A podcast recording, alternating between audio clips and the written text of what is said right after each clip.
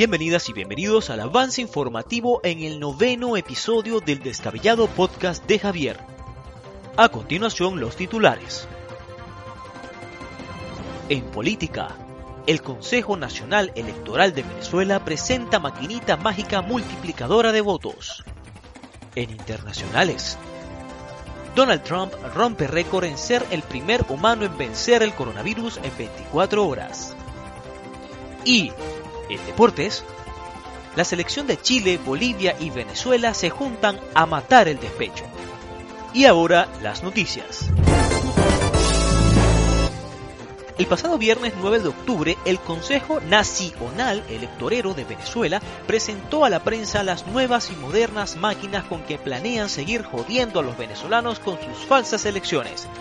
Indira Alfonso, la nueva presidenta del ente, detalló las especificaciones de la máquina entre las que destacan que fueron diseñadas por un panel muy confiable de expertos en sistemas electorales de talla internacional con especialistas de Rusia, Bielorrusia, Cuba, China y Corea del Norte, naciones muy connotadas por su amplia experiencia democrática. Además de eso, es altamente auditable por cualquiera de los partidos políticos que participarán en las elecciones quienes tuvieron que reunirse para acordar una contraseña de acceso en común, decidiéndose por la clave Chávez vive, la patria sigue, Además indicó que la máquina cuenta con un gran número de puertos USB de CD y de DVD para facilitar el acceso. Digo, extracción de los datos electorales para así emitir un resultado que será plenamente confiable, seguro e irreversible. Finalmente destacó que cada máquina cuenta con una batería de respaldo por si al imperio se le ocurre intervenir el robusto sistema eléctrico nacional, pues el CNE tiene la premisa que en Venezuela se puede vulnerar cualquier derecho humano menos el de elegir soberanamente a sus gobernantes. Donald Trump se gana el récord Guinness por ser el humano que más rápido superó el coronavirus la prensa internacional destacó la hazaña del presidente norteamericano, quien en 24 horas superó su crisis de salud. Trump, en su vuelta a la Casa Blanca, indicó que se siente más vivo que nunca, incluso mejor que hace 20 años. Destacó sentirse preparado para subir al ring nuevamente y enfrentar a su contrincante Biden, y que lo haría sin mascarilla, a ver si lo contagia y así se evitan una elección que a su criterio ya la tiene ganada al ser consultado sobre quién fue el médico milagroso, dijo que no pasaría el dato, porque este cobra muy caro y solo personas como él podrían pagarlo. A su vez informó que colocará el medicamento que utilizó en los jaboncitos de baño en los hoteles que son de su propiedad, por lo que invita a la colectividad a reservar una habitación desde ya, pues se encuentran con un 10% de descuento utilizando el código promocional Vote for Trump. Y deportes, La Roja, la Vino Tinto y la selección de fútbol boliviana se juntaron el fin de semana en un bar de la ciudad de Santiago a ahogar sus penas en el alcohol, luego de sus respectivas derrotas durante los partidos clasificatorios pisco, hojas de coca y botellas de ron era lo que sobraba en las mesas de los jugadores, mientras que los chilenos le seguían mintando la madre al árbitro. Los venezolanos pedían por delivery una ración de pequeños y los bolivianos aprovechaban el momento de borrachera para pedirle a los chilenos una salida al. Y hemos llegado al final del avance informativo del descabellado podcast de Javier, quien narró para ustedes arroba Javier Rusa. Quiero darles la bienvenida al noveno episodio del descabellado podcast de Javier y hoy me encuentro bastante feliz nuevamente ah, con amigos. Ustedes saben que yo siempre busco eh, rodearme de gente maravillosa, de gente optimista, positiva, como siempre ha sido, lo hacía en Venezuela y bueno, lo sigo haciendo aquí y no quiere decir que aunque estemos lejos vamos a abandonar esa... Claro. Eh, Jamás ¿no? Vamos a, siempre uno tiene que tratar de mantener esos lazos fuertes y cuando es personas maravillosas y, positivas y optimistas como los que tengo hoy día, eh, va a ser, eh, siempre va a ser mucho mejor. Y hoy les quiero presentar a mi querida amiga Gaudi Vanessa eh, Briseño. Hola. también a Luis Eduardo o David, porque eh, siempre tengo esa, esa confusión, son dos hermanos. Es un tema complicado, es un tema, es un tema complicado. Pero bueno, él es hijo de, de Vanessa. Vanessa es una gran amiga, eh, nos conocemos ya poco más de, 10 años, ¿no? Yo creo que ya, ya hace más de 10 años. Sí, vale, uy, 10 años. Ah, imagínate tú. sí, sí, y bueno, eh, en, en, estas circunstancias en donde yo hacía radio allá en Venezuela, me encontré eh, un día que yo casualmente iba a una peluquería porque estaba casi que tratando de agarrar la publicidad de, de esa, de esa peluquería. Recuerdo que, que Vane comenzó, comenzó allí. Te, que te cuento, Vanessa, ese día en esa peluquería yo, yo, era la última vez que iba a ir en realidad. Porque me había cortado el cabello en la vez anterior con una, una señora que estaba allí y de verdad que casi que me masacró. Entonces, este, pero bueno, yo por mi intento de, de, lograr la publicidad con la dueña real de la peluquería, pues seguía yendo y en esa oportunidad me conseguí contigo y bueno, yo creo que fue un regalo de Dios que haberte encontrado. Un paso del destino. Sí, un, paso, del, destino. exactamente. Y bueno, que más adelante van, eh, bueno, ya vamos a hablar de esto del emprendimiento, de, de, ser optimista, de ser positivo y siempre salir adelante. Bueno, Van en poco tiempo logró eh, abrir su propio, su propio emprendimiento, su propio negocio de, en peluquería y bueno, ya la historia ustedes la, la conocen, lo que conocen a Vanessa. Ya de hecho te están mandando saluditos por ahí, Vane. Eh, Nata Ay, 282011 dice la mejor estilista, no lo pongo en duda. Ay, qué lindo. a mi amigo, eh, a Roger también está conectado que manda eh, saludos. Eh, bueno, ya tenemos ahí personas conectaditas y atentas a esta conversación que vamos a tener o, o en, en, la tarde de hoy, bueno. que es el noveno episodio, bueno. Vane, te cuento que, bueno, en este caso mi proyecto, mm, no estoy ganando ni un dólar ni un peso por él, pero por los momentos, pero este lo hago por con una... Empieza, por sí, claro, por supuesto, esa es la actitud. Bien, ¿por qué les digo yo que cuando hablo de, quiero hablar de emprendimiento y de gente positiva, tenían que ser ellos, tenía que comenzar o partir con, con ellos porque siempre son así, con esa buena actitud y esa buena vibra que, que transmiten, ¿sí? Ya lo van a ver durante el transcurso de la entrevista. Entonces, este, como les comentaba, es un podcast que estoy haciendo de conocer a amigos, a, o sea, no conocer, sino más bien compartir con amigos que no están tan cerca, pero que he vivido experiencias bonitas con ellos y, y, que de alguna manera nos transmiten alguna especie de aprendizaje. Ya, y bueno, y es por eso que en este noveno episodio en donde decidí hablar de emprendimiento, pues eh, las personas indicadas eran ustedes.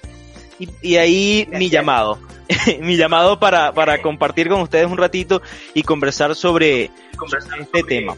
Así este que, tema. bueno, entonces en vista de eso, sabemos que las personas pues siempre consiguen sus objetivos y concretamente los emprendedores que llevan a cabo sus proyectos con éxito lo hacen eh, con mucho esfuerzo, con mucho trabajo y sobre todo siempre teniendo una actitud positiva. A mí me gustaría saber la opinión de ustedes, por lo menos en este caso podemos conversar con, con, comenzar con Vanessa y luego vamos con, con David, eh, de lo que entienden ustedes por emprendimiento. ¿Qué es el eh, emprender para ustedes? ¿sí? ¿Qué sería emprender en familia? Y luego irnos un poquito más allá, emprender en familia en el extranjero. Ahí le vamos a ir agregando eh, elementos a esa, a esa pregunta. Pero bueno, comenzamos contigo, Vane. Bueno, este te cuento, Javi. Eh, nada, es cuestión de, de constancia, pues, y de de estar en eso, pues de querer hacerlo. Y bueno, sí, es mucho sacrificio, muchas ganas, este, pero sí, esa es la cuestión, pues querer hacerlo.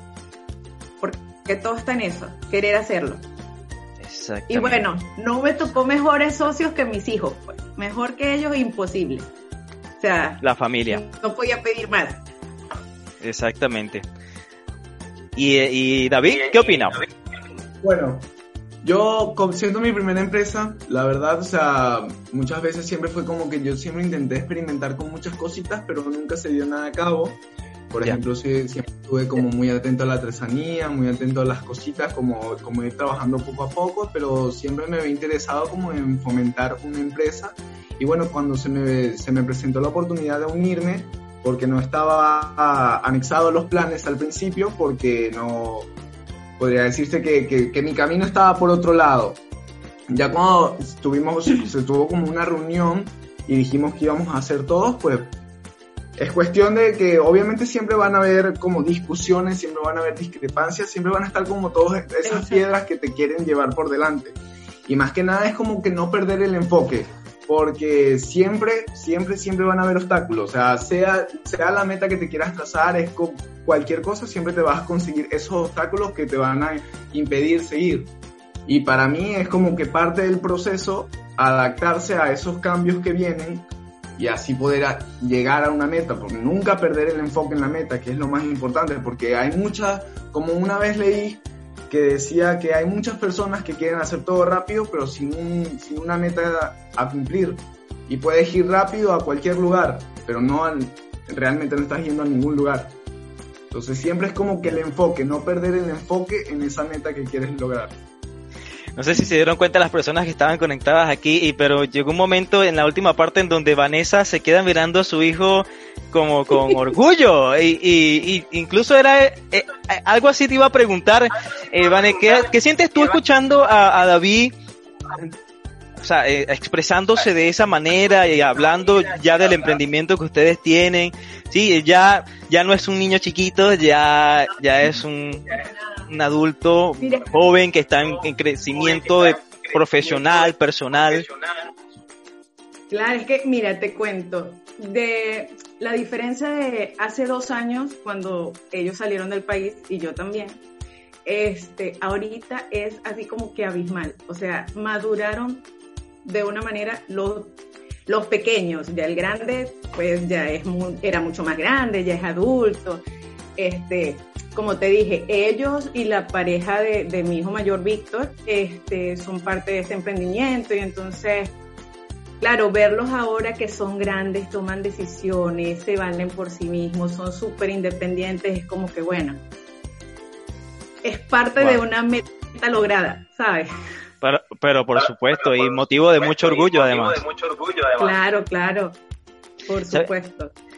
Así es. Sabes que eh, hay una frase de Víctor Hugo que dice, el éxito no se logra solo con cualidades especiales, es sobre todo un trabajo de constancia, de método y de organización. O sea, a esto se refiere a que para yo lo hacer, llegar a lograr un objetivo o a tener un emprendimiento, no solamente me sirve conocer o tener cualidades en la peluquería, además hay otros elementos. ¿cierto? No solamente en la peluquería, en cualquier, en cualquier contexto que yo quiera emprender, no solamente tener la habilidad, sino también hay que agregarle otros aspectos. ¿Qué, qué, consideran ustedes que serían esos aspectos que hay que agregar, además de tener la cualidad o la, o la aptitud para hacer eso?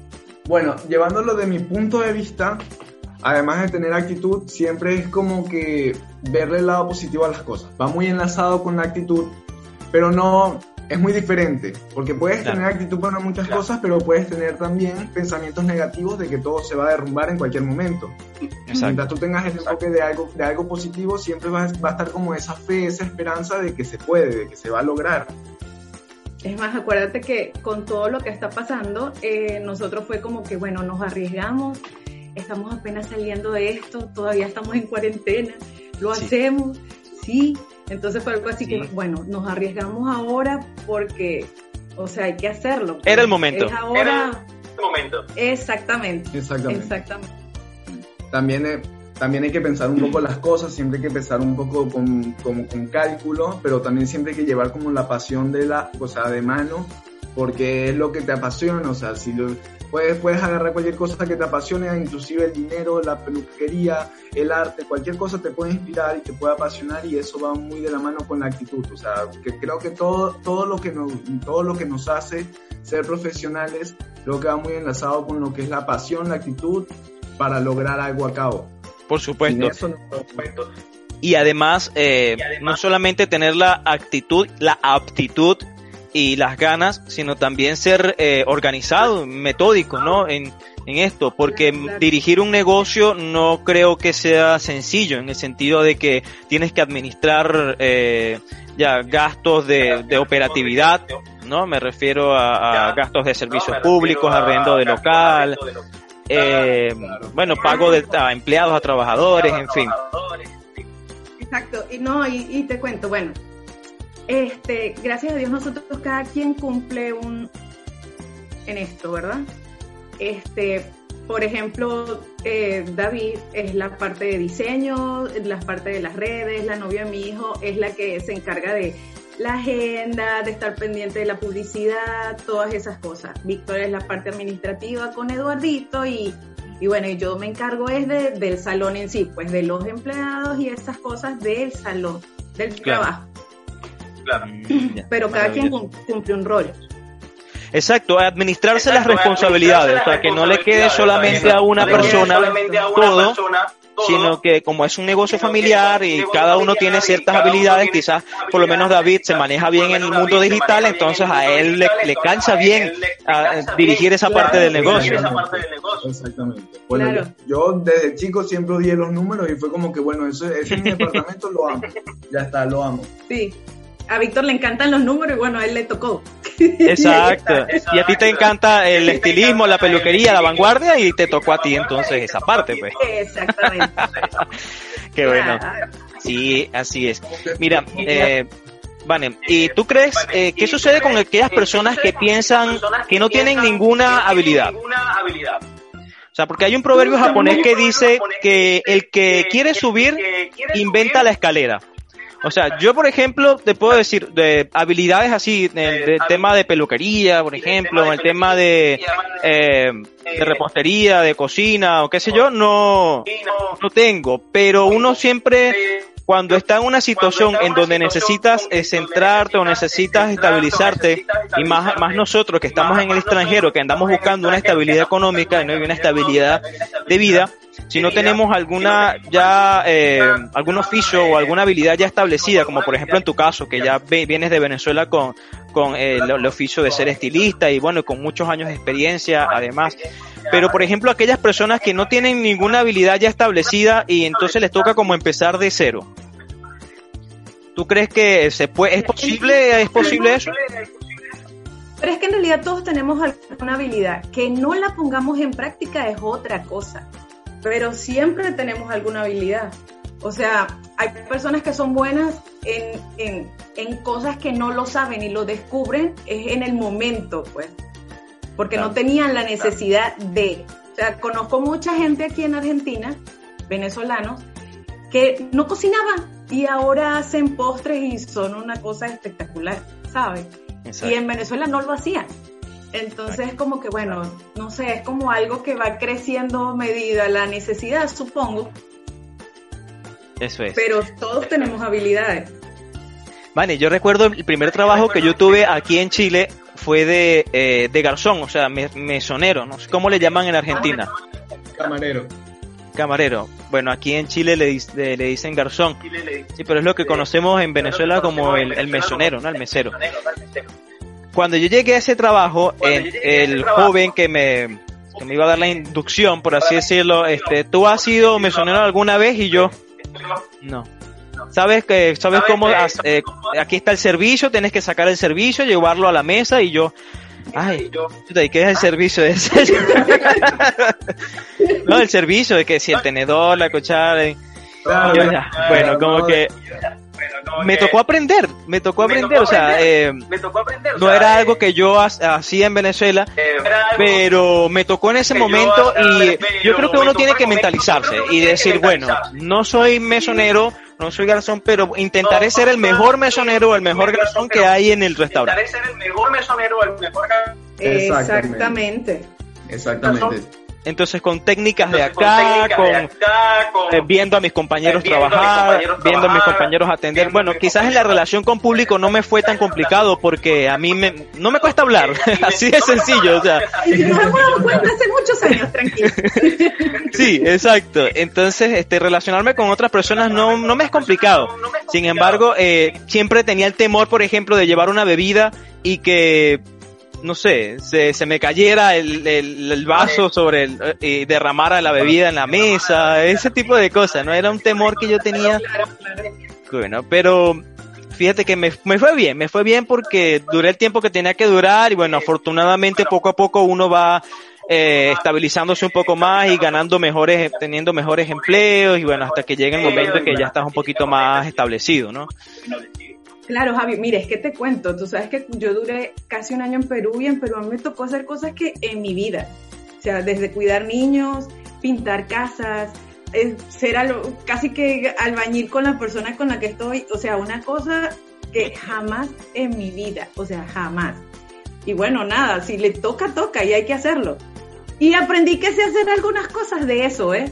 Y Vale, pero es que... Me destaco en algunas cositas. Sí, es que eso lo tengo yo completamente claro, porque recuerdo cuando tú estabas eh, arreglando eh, la casa que habías arrendado allá en, en Venezuela y no tenías muebles, por ejemplo, eso no fue impedimento para ti, tú te construiste tus propios muebles para, eh, para, para sentarnos y todo, y, o sea, yo creo que hay que tener... Eh, ¿Te acuerdas? Que se sentaron 11 y nosotros, caben los 11, no se cayó.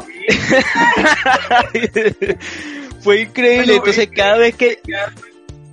Sí, David. Tanto, fue la, tanto fue la experiencia de todas esas cosas que ahora los muebles de la peluquería los volvió a armar ella. Sí, eh, yo los vi. No, yo, sola no, pero... porque después no me vayan a decir por ahí, ajá, ¿y yo dónde estaba? No, mentira, sí. Este, tuve ayuda, diga, pero tuve ayuda, pero... teníamos la idea, sí, todo, pero no, yo solita no tampoco.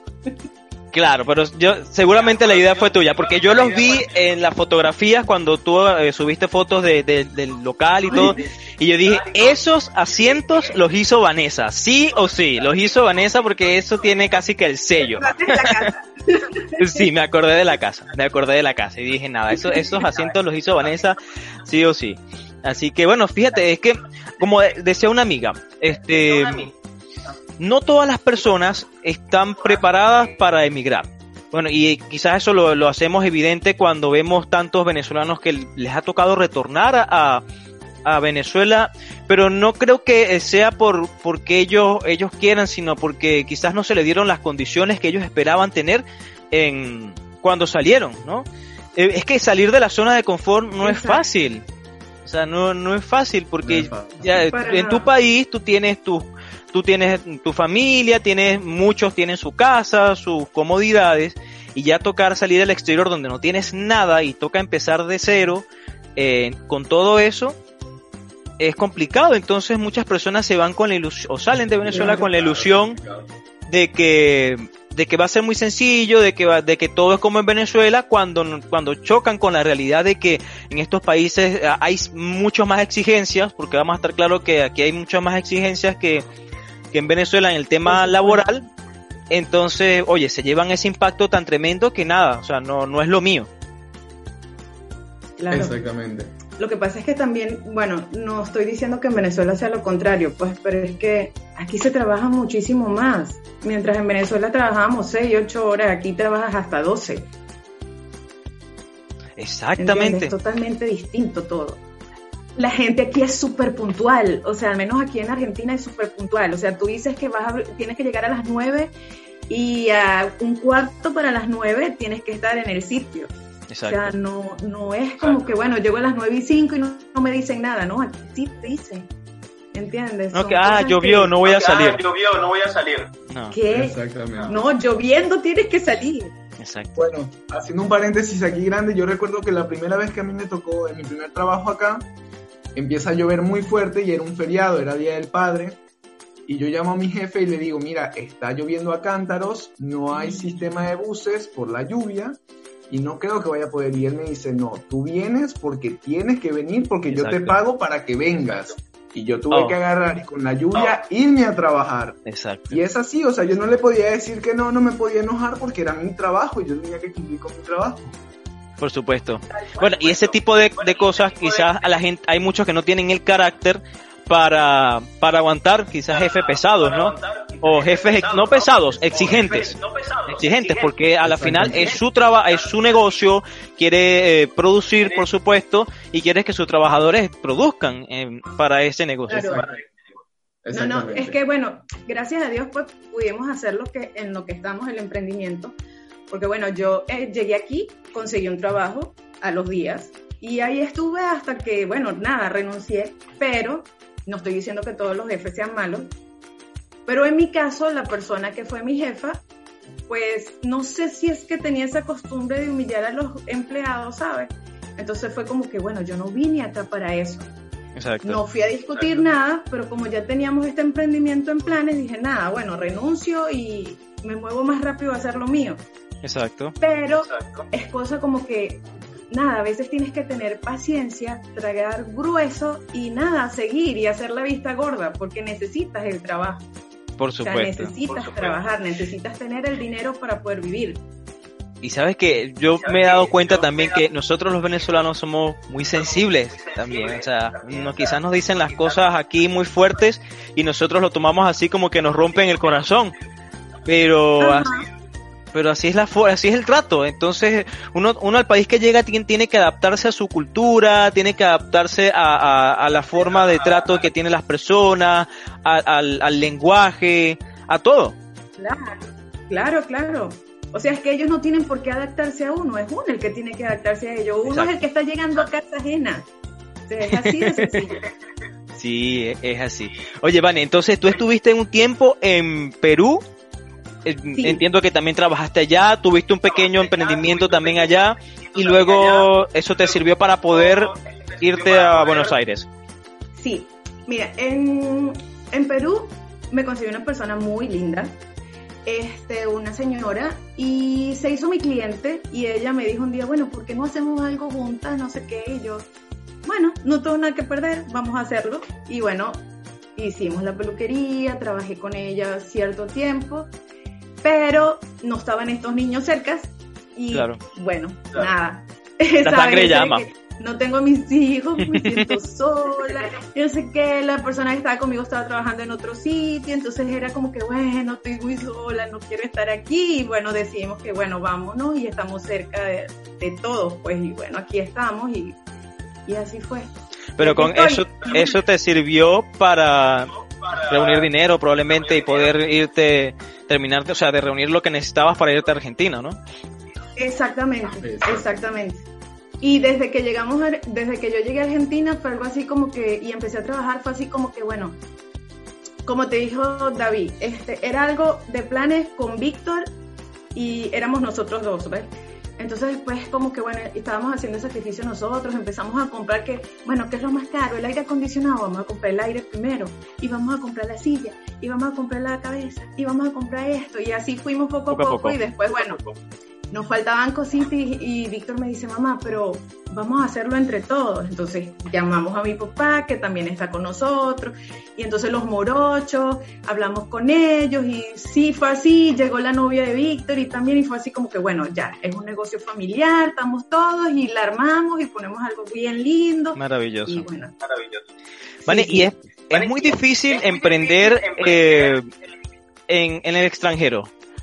O sea, eh, desde el punto de vista buscar local, la permisología en el caso de, Argentina, eh, se te hizo difícil, es fácil. Los locales sí es algo complicado, sobre todo aquí en Argentina, porque te piden demasiados papeles, te piden garantías, te piden un montón de cosas, o sea, seguros de caución, o sea, muchas cosas te piden. Eso es lo más complicado, el local en sí. La permisología no es tanto, porque como es algo que estamos empezando, pues con monotributo y esas cosas, se empieza, se paga el impuesto y todas las cosas, y es chévere, pues se empieza normal. Y de permisología, normalmente aquí te piden es una habilitación, ¿verdad? La habilitación es de que ellos llegan al local, lo mismo que hacíamos en Venezuela de que si los bomberos, catastro y todas esas cosas. Eso es lo esencial. Y eso no es tan complicado, de verdad eso no es complicado. Lo complicado aquí es buscar eso, el local. Y las personas que confíen en ti, siendo extranjero. Exacto, y que te arrienden el local. Que te arrienden el local. Gracias a Dios, Víctor tiene una labia súper espectacular, se ganó a los señores dueños del local y los señores, bueno, dijeron, bueno, confiamos en ustedes, dele. Pero sí, es complicado tanto locales como casas aquí en Argentina es complicado los alquileres. Los trabajo en equipo. Eso se llama trabajo en equipo. Exactamente. Y sacar provecho de las habilidades de, cada quien. Exacto. No, y fue una odisea, fue una odisea completamente porque mientras nosotros, mi mamá y, yo estábamos buscando locales para ver, otros estaban buscando los productos, otros estaban, eh, estaban buscando las cosas para armarlo, estaban buscando la, información para las habilitaciones, qué se, qué, se, necesitaba para el contrato, todas esas cosas. Entonces era como que estábamos maquinando todo el tiempo para llegar a algo. Hubieras visto todos estos niños este, cargando maderas por la calle, cinco cuadras las tablas gigantes de madera. sí, me lo imagino. O sea, los 15 días mientras arreglábamos la peluquería era, dormíamos en el local así dos horas, párate, hay que seguir pintando, hay que seguir armando. Wow. Sí, sí. Es más, el día de la inauguración ellos amanecieron todos como hasta las 7 de la mañana. 7 de la mañana y se inauguró a las 9. O sea, Uy yo fue como que a la una de la mañana váyanse a dormir, que ustedes tienen que venir temprano. Nosotros nos fuimos a dormir así regañadas, ellos terminaron, nosotros llegamos y estaban así como muertos.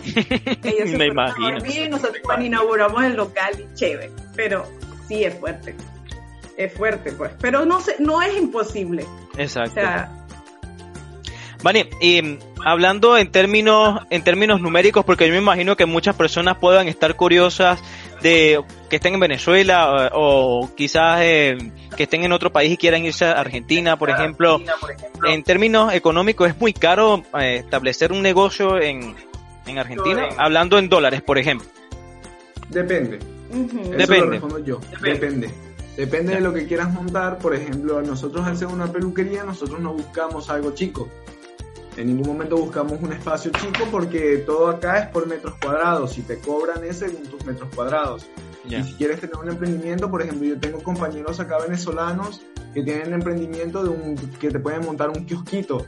Entonces eso, eso ya es como que un estándar de dólares, un estándar de dinero que puede ser totalmente diferente a una peluquería. Claro.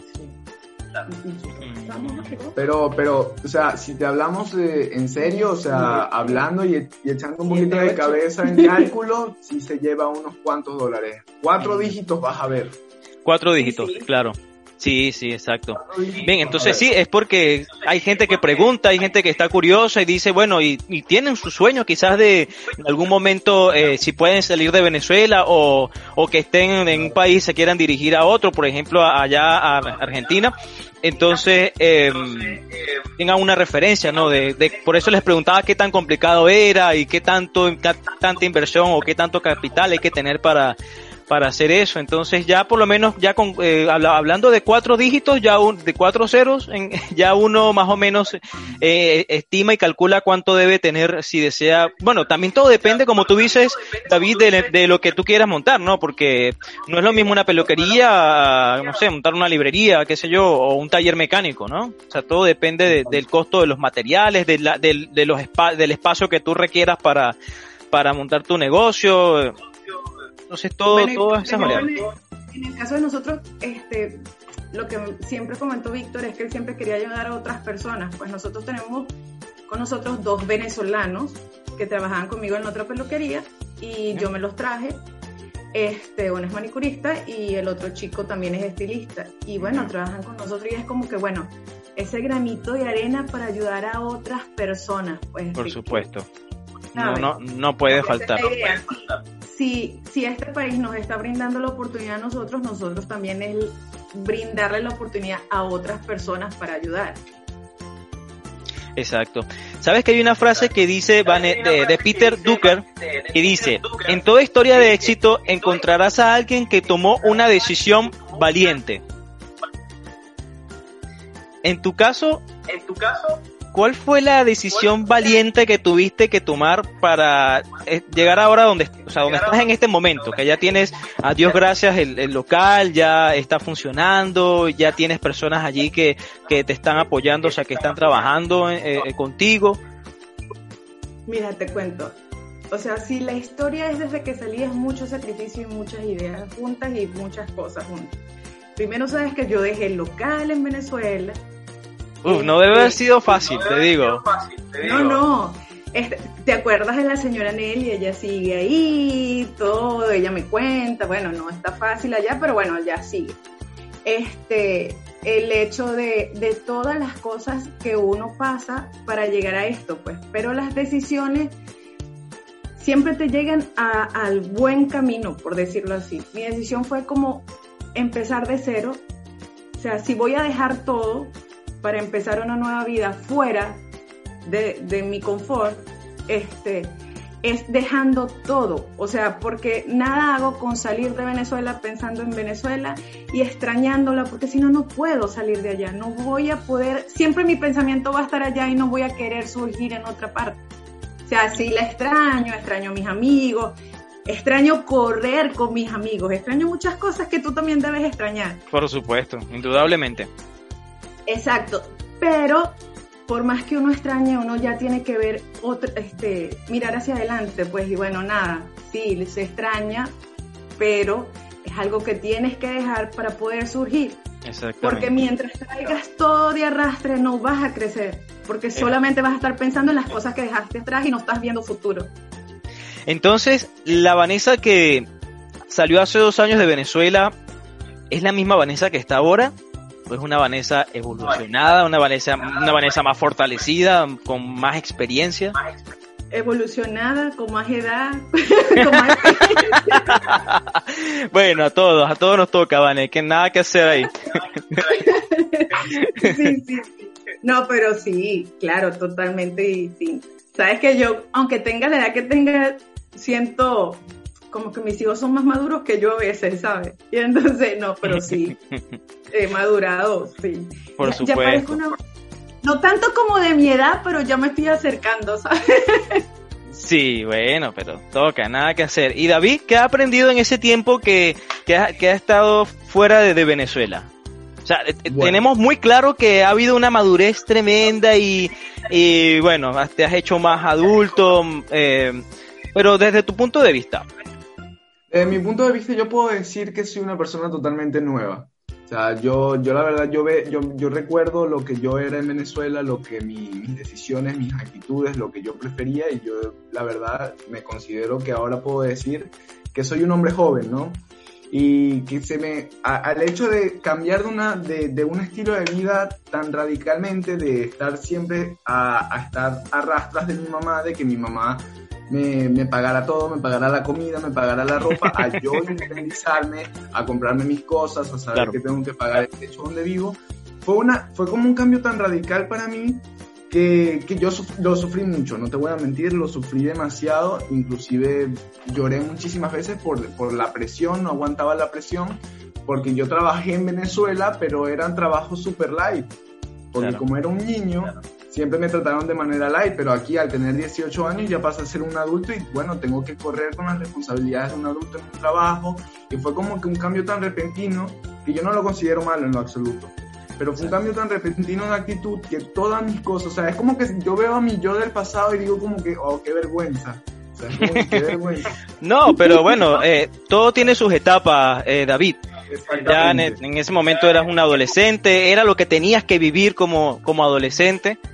¿ya? Y ya cuando, bueno, quizás hay personas que tienen tu edad y todavía siguen siendo muy inmaduras, pero es porque todavía están dentro de esa zona de, confort. Ahora a ti te tocó algo distinto, a ti te tocó ya al cumplir la mayoría de edad salir al exterior, ¿cierto? Eh, y tener que defendértela solo como pudieras, porque ya no estaba tu mamá ahí al lado, como tú decías, que tú le pedías todo, ya ella, ya, ya ella no estaba ahí. O sea, ya eras tú quien tenía que ver por ti mismo. Totalmente, totalmente. Y no, este, fue, fue también muy inspirador para mí porque conocí muchas buenas personas en el camino, muchas buenas personas que me veían como un niño y me decían, mira, al tú llegar acá a Argentina, muchos amigos argentinos que tengo que de verdad los quiero muchísimo, me decían era, tú ya no eres un niño, tú puedes tener 18 años, puedes tener la cara de un niño, pero tú al emigrar acá no eres un niño ya.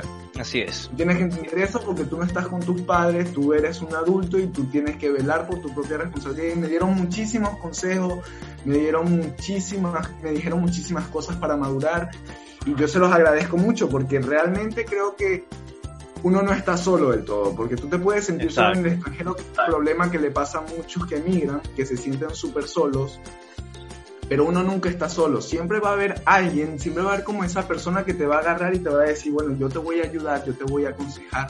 Y nunca vas a estar solo realmente. Simplemente no tienes que cerrar las puertas a esas, a esas oportunidades que se te enfrentan. se te enfrenta la oportunidad, se te enfrenta una adversidad, es ponerle la cara, ponerle el pecho. Porque si no, vas a quedarte ahí en posición fetal lamentándote. Exacto.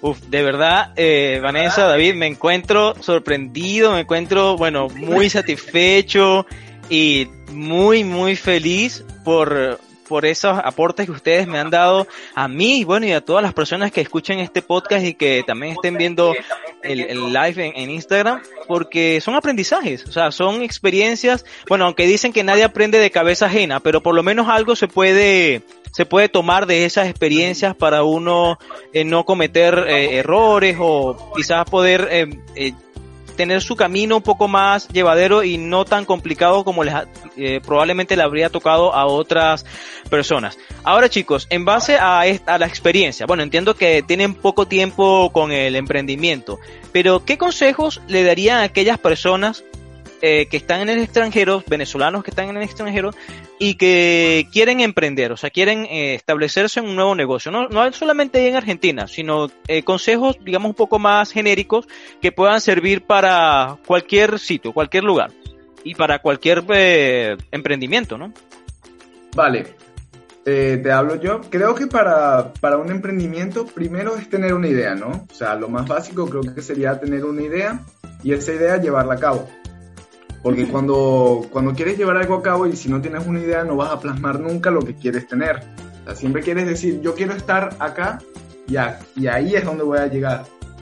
Claro. Y creo que otro consejo que, le, que les daría, además de, de tener actitud, que creo que es lo primordial que debería tener cada persona, creo que sería ver siempre el entorno, el entorno donde vas a crecer, el entorno donde vas a fomentar esa idea y siempre tienes que ver las adversidades que pueden llegar a pasar o que estén pasando. Y si estás en esas adversidades, o sea, si estás en el medio del huracán, no desesperar, o sea, porque si te desesperas, cuando uno se desespera, uno no piensa bien.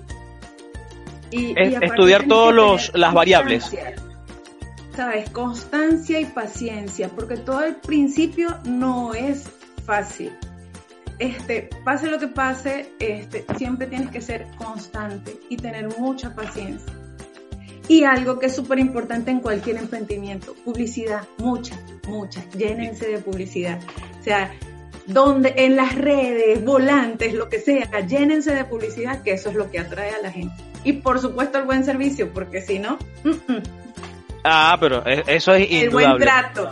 ¿Y sabes qué nos caracteriza a nosotros los venezolanos? Que siempre tenemos una sonrisa. La mayoría siempre tenemos una sonrisa. Y eso agrada. Y eso hace que las personas siempre vayan a donde estamos, porque les agrada el trato que nosotros les damos. Y ya me imagino que ya tienes clientes fijos allí en, la peluquería, ¿no? Sí, sí, claro. y, te pasa igual que, por ejemplo... Hola. Mira, Vane, y te pasa igual que allá en Venezuela que tus clientes, bueno, terminaban, tú terminabas de hacerle eh, lo que las personas te pedían, sí, eh, y luego se quedaban ahí conversando, porque no se querían ir de, tu, de tu peluquería. ¿Te pasa igual? Bueno, no pasa, pero más que todo es porque hablamos, ¿sabes? Y hablamos mucho y mientras las arreglamos seguimos hablando y la persona que está conmigo, se llama Carlos, él también habla mucho. Y entonces nos ponemos a hablar con las personas que terminamos de arreglarle y siguen y siguen y siguen, ¿sabes? Normal. como siempre. Un cafecito, un, un tecito. Un cafecito, tecito, le damos cafecito, tecito, media luna. Y entonces, bueno, ahí se quedan tomando cafecito y media luna. Claro, claro, claro, imagínate. Eso es bueno, o sea, crear un buen ambiente. ¿sabes? Porque esas personas que se que quedan satisfechas con tu trabajo y, se van satisfechas a sus casas eh, son multiplicadores. O sea, ellos eh, le van a decir a, la hermana, al hermano, a, los ami a las amigas, a los amigos, oye, sabes que me estoy cortando el cabello con esta niña, con, eh, en, esta peluquería, y me atienden súper bien, hace un trabajo espectacular, y bueno, fíjense, mírenme con los resultados y tal. Entonces, wow. Y además que, como ustedes hacen, el tema de que eh, colocan fotografías, por ejemplo, de, personas que en, sus redes sociales, de personas que han hecho... eso es comiquísimo, Javi, porque hay personas que que uno que, que son serias, pues y a la hora de tomar la foto, tú la ves posando, modelando, moviendo el cabello, y, y, se mueren de la risa mientras uno le saca la foto y a ella le parece divertidísimo eso. Es más, las arreglas y a veces, y no me vas a sacar la foto. Entonces, no, Ahora, eh, ¿tu público, Vane, es más venezolano o más argentino? O ahí, mitad y mitad. mitad. Ah, es un poco de ambos, sí. Es mitad y mitad. Mm, ¿Y, ¿Y, te ha pasado que te han llegado así por recomendación? O sea, que te han sí. dicho, oye, yo hoy vengo para acá porque mi amiga se cortó el cabello contigo y, y le encantó. Y me encantó cómo le quedó a ella. Sí, sí. Este, que por ejemplo yo arreglé una, a una señora y me llevó a su mamá y entonces esta señora, su mamá me llevó a su, a su sobrina y así. Entonces, por eso, y eso es buenísimo. Claro, es eso la cadena es que veníamos hablando. O sea, eso, son personas que se convierten en multiplicadores de la, de la información y que a la vez pues te van a traer múltiples, muchos, muchos clientes, muchos clientes más. Ahora, Vane, hablemos eh, para, para, digamos, cerrar esta parte, ¿no? Hablemos de, del emprendimiento que, que ustedes tienen como tal entendemos que es una peluquería. Eh, ¿Cuáles son los otros servicios que tienen allí? ¿Qué son los... Véndenos tu peluquería o la peluquería de ustedes, perdón, aquí en este, en este podcast. ¿Cuáles son los servicios que tienen? Eh, si tienen ofertas, descuentos, qué sé yo. Voy, voy, voy con la mujer y con la amante a la vez y a una le sale gratis. Ese tipo, ese tipo de, de cosas, de promociones. Claro. ¿Dónde está ubicado? Bueno, nosotros ahorita decidimos como que, o sea, trabajar con, nosotros normalmente, ahorita que estamos empezando, estamos trabajando todo con promociones, ¿sí? Claro. De paso, aquí en Argentina ahorita es el mes de las madres. Mm, mira. O sea, la próxima semana es el Día de las Madres, el 18. Entonces estamos aprovechando este, el Día de las Madres y hacemos ofertas como que si, este, dos por uno, ¿sabes? Que, este, ponemos precios donde lo que valdría por ejemplo, hacerse las mechas y entonces nosotros le regalamos el corte y el secado, cosas así como para ganar gentecita, ¿sabes? Claro. Y a veces hay personas que dicen, no, pero es que eso es pérdida. No, no es pérdida, es ganancia. Claro, Porque por la supuesto. se va satisfecha, claro. O sea, totalmente. Y claro, los servicios, ahorita que estamos empezando esto, todo lo relacionado con el cabello, ¿sabes? Como siempre desde las mechas, los alisados, los trenzados, peinados, todo. Y con el tema de manicure por esta chica que tenemos. Pero tenemos otros proyectos así para irlos metiendo poco a poco que tengan que ver más con estética, pues, pero eso viene así como que, bueno, ahí vamos, poco a poco. Claro, al movimiento de las olas. Por supuesto. Y, y, es bueno en el sentido, o sea, la peluquería es buen emprendimiento allá en Argentina porque la mujer argentina considero yo que también es muy arreglada. Le gusta sí, verse bien. Sí, como total, la venezolana, total. sí. Total. Sí, son ultra coquetas. Muchísimo, muchísimo. Y ahorita que, este, a lo mejor en invierno, por ejemplo, el tema de manicure no es tanto porque, ¿sabes? Las botas, las medias, las cosas, y no se ven los pies, pero ahorita sí, buenísimo. Este, y con el cabello, ellas son dependiendo de, de la temporada.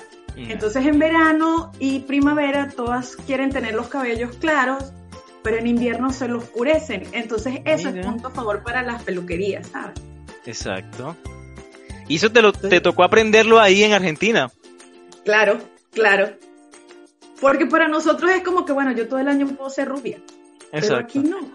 Aquí es como que, bueno, en primavera, verano soy rubia, pero en otoño, invierno tengo el cabello marrón. Acá Bueno, aunque en tu caso es más multicolor, porque tú un día puedes tenerlo azul, otro verde, Sí. otro rosa, otro rubio como lo tienes ahora, otro Ahora plateado. No, ya, ya, ya Eduardito me dijo, mamá, tienes que ponerte un color porque ya está como bueno ser rubia. Y yo dije, bueno, déjame ver. Voy a Y yo pensarlo. busco qué color. Sí, sí, vamos a buscar qué color. Maravilloso. Oye, Vane, ¿y dónde tienen la peluquería? ¿Cuál es la dirección? Nosotros estamos en se- Riobamba 114. Está a una cuadra del Congreso. A una cuadra del Congreso, cerca de la eh, paralela a la calle Callao y de lado la calle Rivadavia, que son calles que son centrales de acá, son avenidas Avenidas importantes. Centrales, exacto. Mm, qué bueno, fantástico. Estamos a ocho cuadras del obelisco. Sí, estamos a ocho cuadras del obelisco. O sea, que estamos en pleno centro de Buenos Aires. Sí, señor. Sí, señor. Fantástico. Me parece fantástico. Oye, y para los que escuchen este, este podcast y lleguen allá a la peluquería, ¿no van a tener por lo menos un 10% de descuento? Obvio, obvio. Los que vengan, los que, los que Pues sí, vayan del ah, es que podcast yo vi el, el, el podcast de Javi. Ah, sí, bueno, chévere. Es más, Vengo lo- Vengo recomendado es más, por Javier. Un trato súper especial. Ah, bueno, eso espero, eso espero. Yo sé que sí, en realidad. O sea, cualquier persona que llegue allí a la, a la peluquería, eh, a Time Peluquería, va, va a estar feliz y contenta durante el, el proceso de- de- del tratamiento y al final el resultado, por supuesto, que va a ser. Fantástico y va a volver sí o sí. O sea, yo se lo garantizo porque, bueno, tengo experiencia para decir, para decir eso y muchas personas además lo van a decir. Estoy como las publicidades esas, este, sí, cuando salen los testimonios, ¿sabes? Yo, yo usé esa, esa pastilla durante una semana y he bajado 15 kilos en una semana. Entonces yo digo, bueno, No, yo sabes, Javi, que yo te tengo el turno porque yo te espero aquí el año que viene. Si pasa todo esto, con el favor de Dios, yo te espero aquí el año que viene.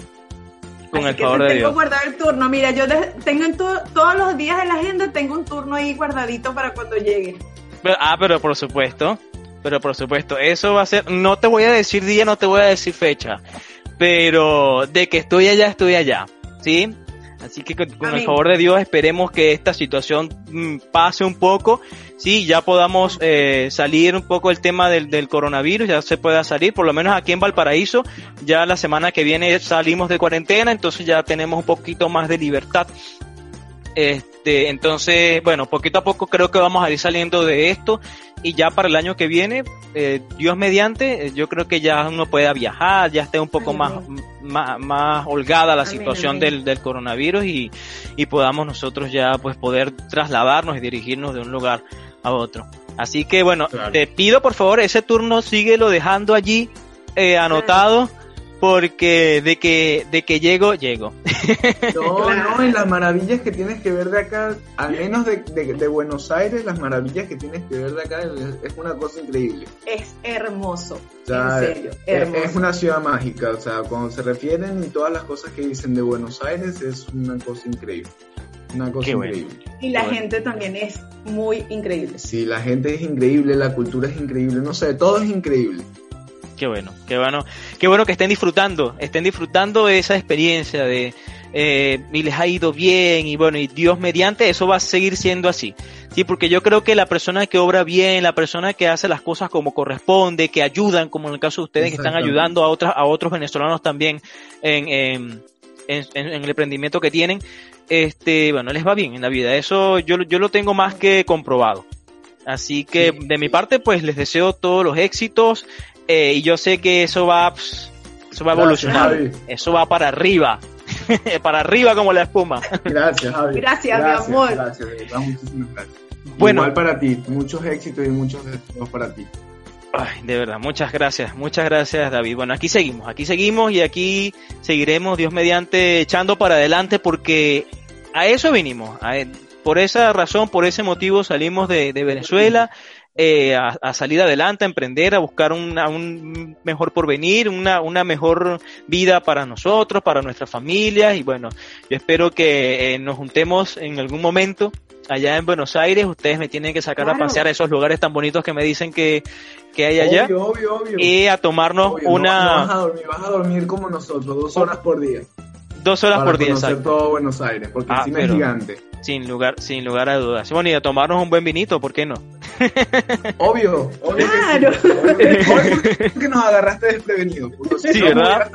Sí, me faltó decirles que buscáramos un, un vinito por ahí. Bien, en esta oportunidad entonces le agradezco a todas las personas que estuvieron allí escuchándonos y viéndonos. Eh, esto va a ser subido a, mi Facebook, ¿ok? Para los que quieren ver el video. Y por supuesto el día martes estaría ya eh, subido a las diferentes plataformas en Evox, en Spotify y eh, esperemos en iTunes también, en Google Podcast, que estoy haciendo ese- esa gestión para que también aparezca allí. Pero bueno, yo creo que Spotify se ha masificado mucho y ya con tenerlo en Spotify se, se puede escuchar bastante, bastante bien y con gran cantidad de, de usuarios y esperemos que se siga multiplicando. Entonces, de esta manera, eh, me despido de mis amigos, de, de, David, de Vanessa, desde la ciudad de Buenos Aires. Sí, eh, una despedida final. un placer. bueno, y ya saben que Times Peluquería, allá en la ciudad de Buenos Aires, por favor recuérdenme la dirección, se me olvidó. Ah. Río Bamba, el 114. Riobamba 114, allí en la ciudad de Buenos Aires, los van a esperar ellos con mucho cariño para atenderlos como corresponde, con todo el cariño eh, que, que, los caracteriza y con todo el amor para hacerles un trabajo espectacular allí y dejarlas bellas, hermosas o bellos y hermosos y espectaculares a los que los visiten. Bueno, de esta manera despedimos el noveno episodio del Descabellado Podcast de Javier, agradeciéndole a todos ustedes por escucharme y invitándolos por, por, invitándolos por supuesto a otro nuevo episodio con alguna otra persona que nos va a compartir también su experiencia en otro tema probablemente. Bueno, así que chao, chao, se me cuidan, que estén muy bien. Nos escuchamos en el décimo episodio del Descabellado Podcast de Javier.